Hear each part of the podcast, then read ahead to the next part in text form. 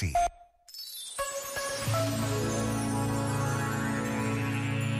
Sobre o Evangelho de João, escreveu José Tolentino Mendonça. Dentre os meios da arte expressiva de João, um dos mais admiravelmente desconcertantes é o recurso à indeterminação. O objetivo do Evangelho está bem definido, mas a narrativa evangélica apresenta-se como uma história aberta. Em vez de conclusões dirimentes, a trama opta por uma composição paciente.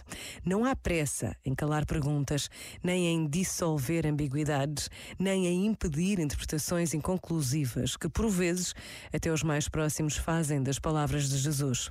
A indeterminação instaura sobre o texto e o leitor uma espécie de espaço em branco, um patamar vazio, um tempo que ainda não começou. Como que se insinua que o mistério que rodeia Jesus está e não está resolvido, para que precisamente esse interstício se revele como possibilidade de inscrever uma nova e atual demanda. A indeterminação é, portanto, a construção retórica de um encontro. Este momento está disponível em podcast no site e na app da RGF.